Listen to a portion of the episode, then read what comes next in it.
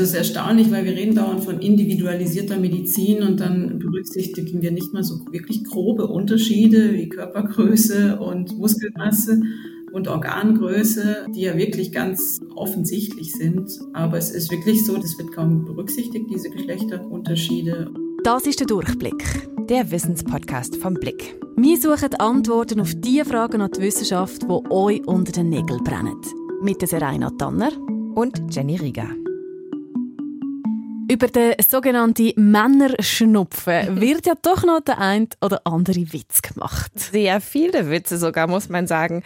Wenn man da mal auf YouTube das Wort Männerschnupfen eingibt, dann gibt es unzählige Videos, Songs, Comedy-Clips, in denen Männer so einen Schnupfen haben und die Welt untergeht und sie eigentlich fast sterben.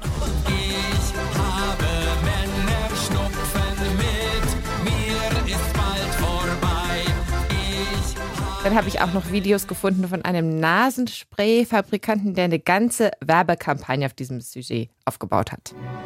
Frauen haben eine höhere Lebenserwartung als Männer. Klar, die kriegen auch kein Männerschnupfen.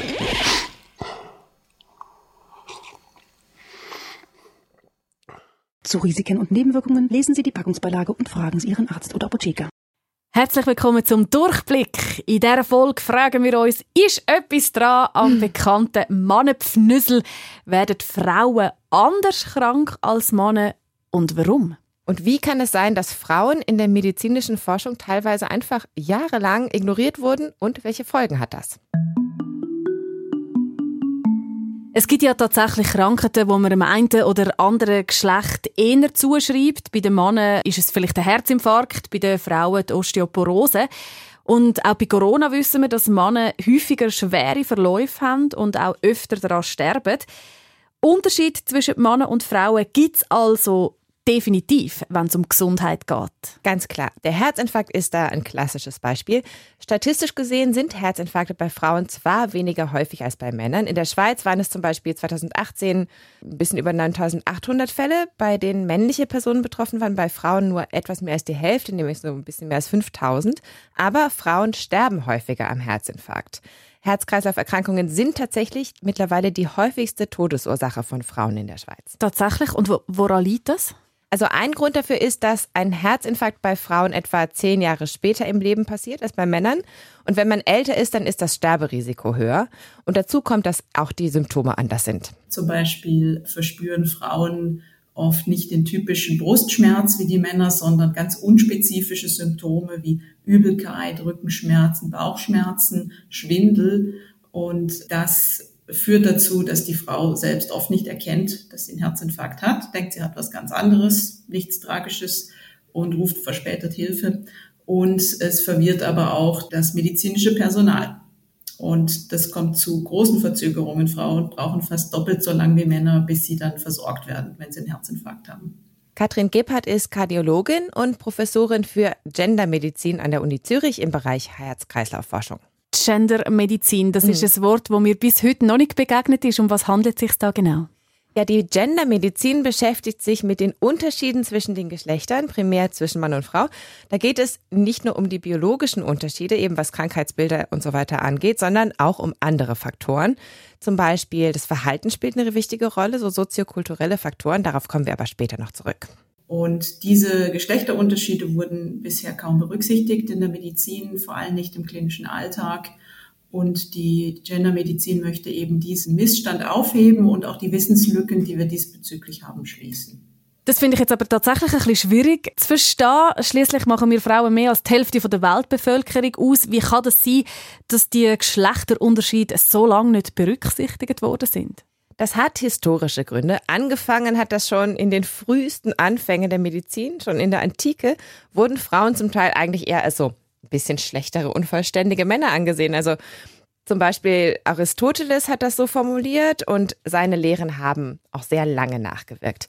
Die Medizin war auch später jahrhundertelang noch eine Männerdomäne. Zum Beispiel wurden im Mittelalter und ein bisschen später anatomische Studien lang nur an männlichen Leichen durchgeführt. Und das hat lange angehalten. Auch heute, wenn man in medizinische Lehrbücher schaut, dann findet man da mehr anatomische Zeichnungen von männlichen Körperteilen als von weiblichen. Zum Teil ist man in bestimmten Disziplinen auch einfach davon ausgegangen, dass manche Krankheiten für Frauen einfach keine Rolle spielen, wie eben in der Kardiologie mit dem Herzinfarkt, oder dass einfach die Unterschiede nicht so wichtig sind. Und bei klinischen Studien hat man in der Forschung lang nicht so gern Frauen als Probandinnen genommen, und zwar, weil sie eben schwanger werden können. Es gab eben, wie zum Beispiel den Contergan-Skandal in den 60er Jahren, wo nach einer Medikamentenstudie schwere Missbildungen entstanden sind bei Frauen, die schwanger waren zum damaligen Zeitpunkt bei den Kindern. Und danach war man sehr, sehr zurückhaltend, was den Einschluss von Frauen in klinische Studien angeht. Aber es hat dann dazu geführt, dass man Medikamente kaum mehr an Frauen getestet hat und die Frauen aber dann doch irgendwann die Medikamente ja auch genommen haben, und zwar erst nach der Zulassung des Medikaments. Das heißt, man hat Nebenwirkungen und Wirkungen bei Frauen kaum erforscht. Das heißt doch dann aber auch, dass gar nicht klar ist, ob Medikamente richtig wirken oder ob sie andere Nebenwirkungen haben. Ist dann das Bewusstsein mittlerweile da, dass man auch Frauen in solche Studien einbeziehen sollte? Teilweise würde ich sagen. Katrin Gebhardt sagt, das Problem ist immer noch sehr weit verbreitet. Neueste Studien, jetzt war erst wieder der große Kardiologenkongress der Europäischen Gesellschaft für Kardiologie, Dort findet man häufig dann den Frauenanteil so zwischen 15 und 20 Prozent in den Studien. Das ist extrem wenig. Die Herz-Kreislauf-Patientinnen machen einen Anteil von 54 Prozent. Es gibt dann noch einen Haufen Beispiele, die auch wirklich ein bisschen absurd klingen. Mal eins davon, Flibanserin, das war so ein Medikament, das als so eine Art Viagra für Frauen vermarktet wurde. Da gibt es eine Studie von 2017, die herausfinden sollte, ob sich das mit Alkohol verträgt, ob man eben Alkohol trinken darf, wenn man das nimmt. Unter den Probanden für diese Studie waren 23 Männer und zwei Frauen. Unglaublich.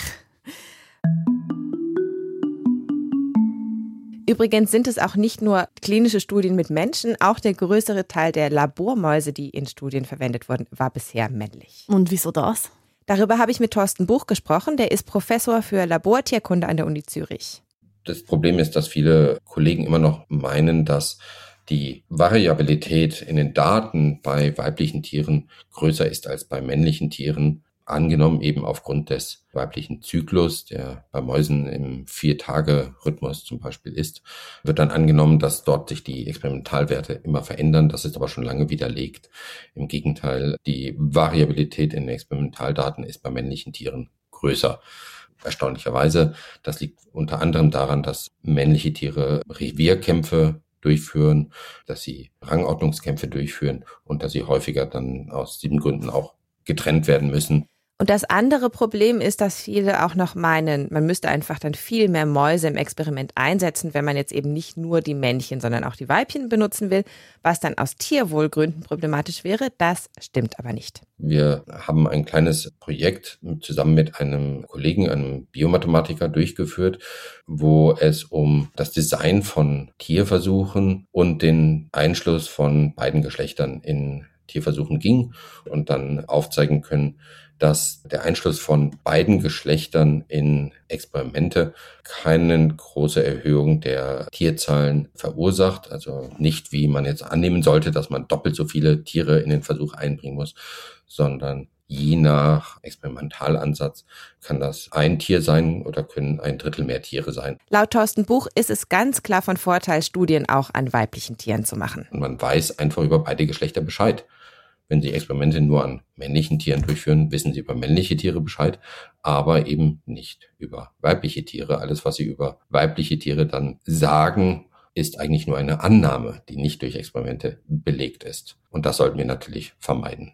Und damit das in Zukunft vermieden wird, bieten die Universitäten Bern und Zürich auch gemeinsam so einen CAS-Studiengang an. Und Thorsten Buch bringt den Teilnehmenden dann unter anderem bei, wie man eben Studien so designt, dass man das Geschlecht berücksichtigen kann. Und auch Katrin Gebhardt gibt dort Kurse.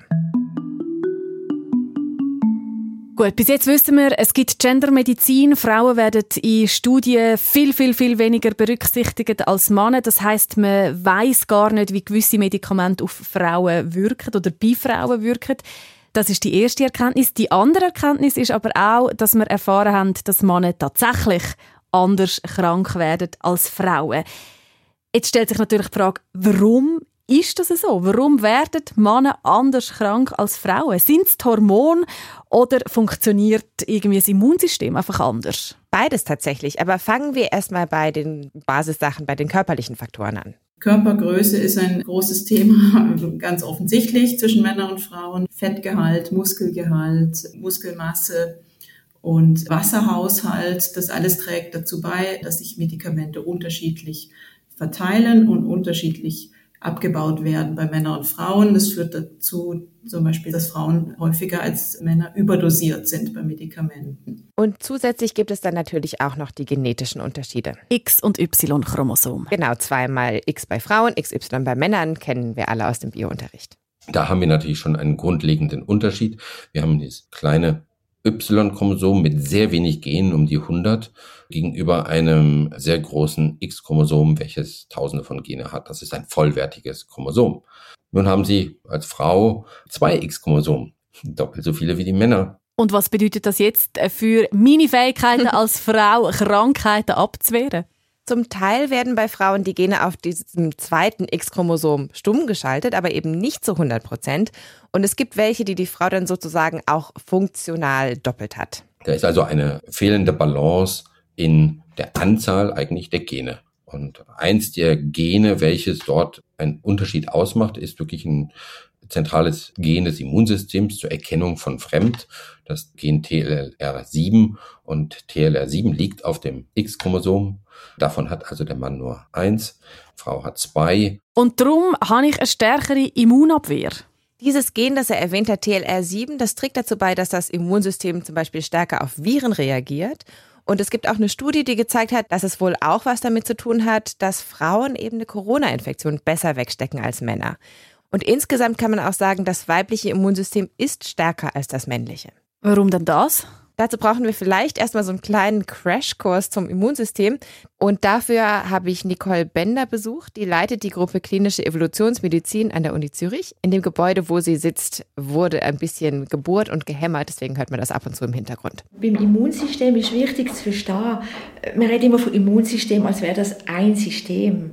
Aber evolutiv gesehen ist das ein sehr, sehr altes System, das schon bei den ersten Organismen, bei den ersten Lebewesen langsam entstanden ist und im Laufe der Zeit immer komplexer geworden ist, bis zum heutigen Mensch. Es ist eigentlich ein Sammelsurium von sehr vielen verschiedenen Systemen, von zellulären Systemen, hormonellen Systemen, die zusammenarbeiten und deshalb sehr viele Mechanismen eigentlich bedeutet, die zusammenspielen. Also das Immunsystem nicht als ein System, sondern als ganz, ganz, ganz viele kleine Systeme, die zusammenspielen. Das klingt sehr kompliziert. Das ist es auch. Ich musste das ja auch im Studium alles lernen. Für den Anfang mal ist es aber so, eine Aufgabe des Immunsystems, eine wichtige Aufgabe ist es, Eindringlinge zu finden, zum Beispiel Bakterien, Viren, Parasiten und so weiter und diese fremden Zellen vom eigenen Körper unterscheiden und dann neutralisieren. Und eine andere Aufgabe ist aber auch, die eigenen Krebszellen, die der eigene Körper macht, zu erkennen und die zu vernichten. Und das weibliche Immunsystem muss da auch noch was Besonderes leisten, nämlich einerseits eben die eigenen Zellen von Fremdzellen unterscheiden, den eigenen Körper schützen, aber auch während der Schwangerschaft das eigene Baby nicht angreifen, obwohl es ja sozusagen aus fremden Zellen besteht. Und das muss bei den Frauen oder bei den weiblichen Organismen natürlich sehr, sehr vorsichtig tunet sein. Andererseits tun Säugetiere oder Frauen Antikörper via Plazenta oder via Muttermilch auch an das Nachkommen weitergeben. Und das ist ganz, ganz wichtig für das Kind. Also die Antikörper, die es bekommt von der Mutter, sind die erste Abwehr. Das heißt, die Mutter muss einerseits nicht das Kind angreifen, andererseits stark genug eine Immunantwort aufbauen, um auch das Kind mitzuversorgen. Und das hat im Laufe der Evolution ist das ein sehr, sehr feines Gleichgewicht geworden, wo alles beim Markt gar keine Rolle spielt. Es gibt auch noch Erklärungsversuche aus evolutionsbiologischer Sicht. Da wird es dann ein bisschen schwammig. Da gibt es so die sogenannte Immunkompetenzhypothese, die besagt, dass man als Mann oder sagen wir als männlicher Pfau oder als Hirsch oder was auch immer einen Kompromiss eingehen muss. Anscheinend, wenn Ressourcen limitiert sind, wie der Natur das meistens der Fall ist, ist es so, dass das männliche Geschlecht einen Kompromiss muss eingehen zwischen was wird ins Immunsystem gesteckt und wie viel wird in männliche Sexualsignal gesteckt. Vor allem auch in Testosteron. Testosteron schwächt aber das Immunsystem. Das heißt, du kannst eben entweder viel Testosteron haben, was dich vielleicht zu einem besonders schönen Pfau macht, aber dafür ist dein Immunsystem ein bisschen weniger stark. Das ist allerdings nur die Theorie und es gibt viele Studien, die die entweder bestätigen oder widerlegen. Das kommt auch ein bisschen auf die Tierart an. Und bei Menschen, da gibt es eben noch alle möglichen Faktoren abseits von rein biologischen, die den Unterschied zwischen den Geschlechtern ausmachen. Du hast ja am Anfang das schon mal erwähnt. In der Gendermedizin spielt auch das Verhalten eine Rolle.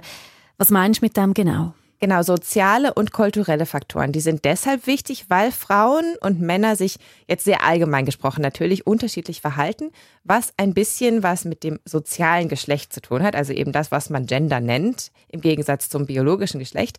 Und die Kardiologin Katrin Gebhardt, die sagt, ein Unterschied ist, wie man seine Krankheiten kommuniziert. Frauen neigen dazu, mehr über ihre Krankheiten zu reden, während Männer eher ihre Emotionen verschweigen, weil sie vielleicht das Gefühl haben, muss stark sein, Schmerzen ignorieren, sich nichts anmerken lassen und sowas. Und sie gehen auch seltener zum Arzt. Männer haben auch ein anderes Risikoverhalten, nehmen öfters Drogen, rauchen mehr, trinken mehr, leben ungesund, nehmen weniger oft Vorsorgeuntersuchungen wahr.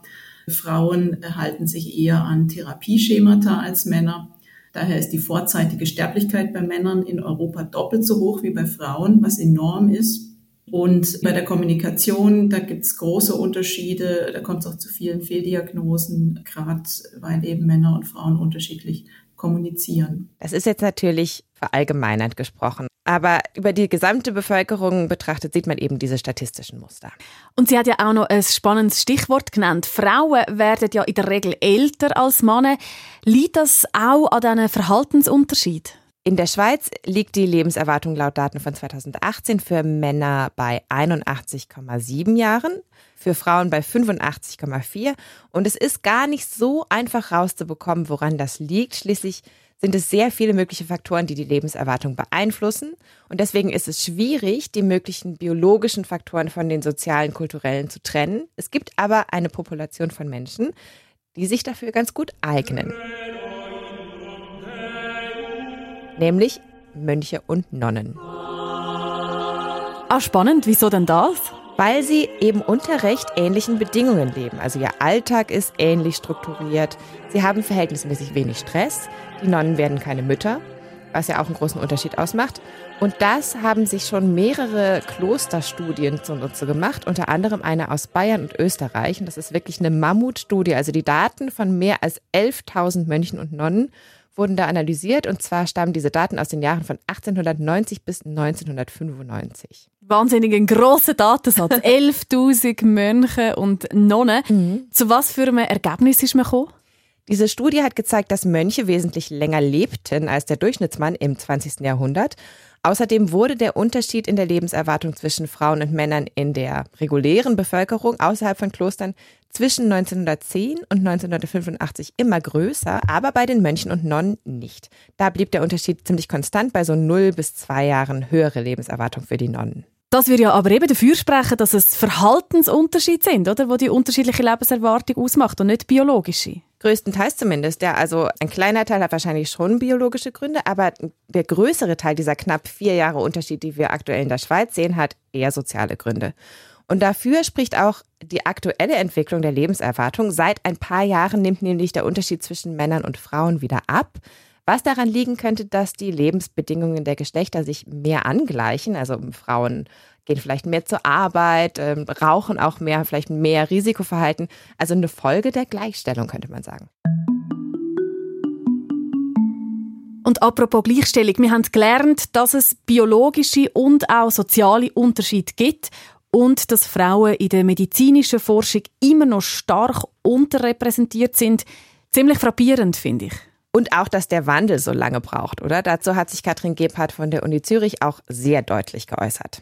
Ja, also es ist erstaunlich, weil wir reden dauernd von individualisierter Medizin und dann berücksichtigen wir nicht mal so grob, wirklich grobe Unterschiede wie Körpergröße und Muskelmasse und Organgröße, die ja wirklich ganz offensichtlich sind. Aber es ist wirklich so, dass es wird kaum berücksichtigt, diese Geschlechterunterschiede. Und was kann man dann machen, damit sich das endlich ändert? Ein Problem ist definitiv, dass sich momentan hauptsächlich Frauen für Gendermedizin interessieren. Und eine Stärkung der Gendermedizin ist sicher nur möglich, wenn man auch gleichzeitig die Rolle von Frauen in der Medizin und der Wissenschaft stärkt. Und im Moment ist schon das Problem, dass wir schon immer hatten, dass die Medizin weiter ein, ein männerdominiertes Fach ist. Mittlerweile gibt es mehr Medizinstudentinnen als Studenten. Die machen ungefähr 60 Prozent aus. Aber wenn man ein bisschen weiter raufgeht in der Rangordnung, Chefarztposten, Präsidenten von medizinischen Fachgesellschaften und so weiter, das sind immer noch meistens Männer. Da findet man in der Schweiz relativ wenige Frauen. Man muss aber auch sagen, für Gendermedizin und eben diese klinisch relevanten Geschlechterunterschiede wächst langsam das Bewusstsein und es gibt eben auch mehr Kurse, zum Beispiel den CAS, den wir schon erwähnt hatten. Und wenn Gendermedizin im Studium häufiger oder vielleicht sogar standardmäßig gelehrt wird, dann hat hoffentlich die nächste Generation von Fachleuten mehr Ahnung, dass man eben Geschlechterunterschiede mitunter berücksichtigen sollte, sowohl in der klinischen Praxis als auch in der Forschung. Und wie sieht es dann aus mit diesen Medikamentenstudien? Ist denn das Thema bei den grossen Pharmakonzernen überhaupt schon angekommen? Ich habe da mal bei Interpharma angefragt, dem Verband der forschenden pharmazeutischen Firmen der Schweiz.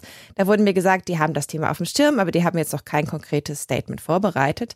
Roche hat sich gemeldet. Die haben in einem Statement geschrieben, in der klinischen Forschung beziehen wir, sofern es die Indikation erlaubt, grundsätzlich beide Geschlechter ein. Je nach Indikation aber zum Teil unterschiedliche Anteile von Männern und Frauen, zum Beispiel ein Medikament gegen Brustkrebs wird hauptsächlich an Frauen getestet, aber auch an Männern, weil ein kleiner Teil von Männern auch betroffen ist. Schatzi, ich kann nicht mehr atmen. Ich glaube, ich hab Fieber. Ich glaube, ich will. Und Katrin Gebhardt hat übrigens noch eine letzte Bemerkung zum Männerschnupfen.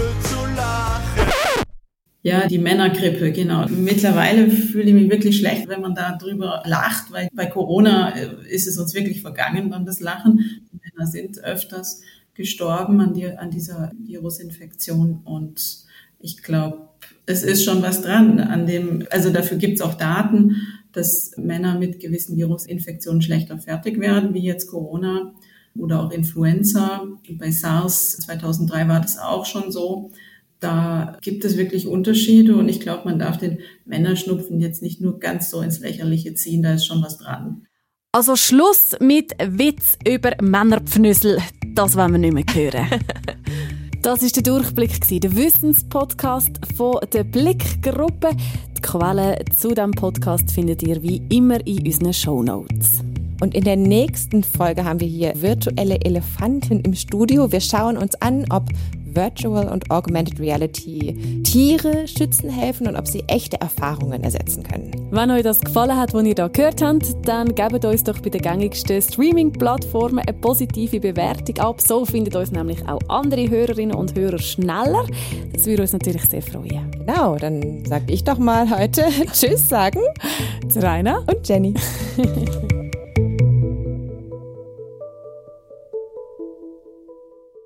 Und in der nächsten Folge werden hier ähm, ähm, wenn euch das jetzt bin ich zusammen. Wenn euch das gehört hat, wo ihr da nein, falsch. oh Gott.